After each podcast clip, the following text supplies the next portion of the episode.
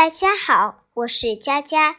今天我和妈妈一起来读《月亮姑娘做衣裳》。夜晚，月亮姑娘出来了，细细的、弯弯的，像眉毛。凉风吹得她有点冷，她想，还是找一位裁缝师傅做件衣裳吧。裁缝师傅给他量了尺寸，让他四天以后来取。过了四天，月亮姑娘长胖了一点儿，好像弯弯的镰刀。她来取衣裳了，衣裳做的真漂亮，可惜太小，穿在身上连扣子也扣不上。裁缝师傅决定重做一件，又给她量了尺寸。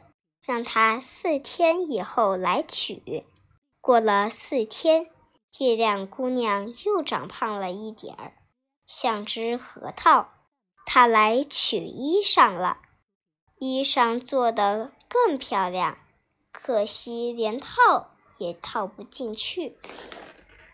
裁缝师傅涨红了脸，说：“我只好重做了。”又是四天过去了。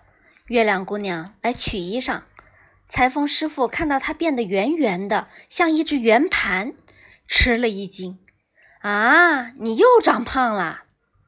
他叹了一口气说：“唉，你的身材量不准，我没法给你做衣裳了。”月亮姑娘看着那漂亮的衣裳，又望望自己圆圆的身子。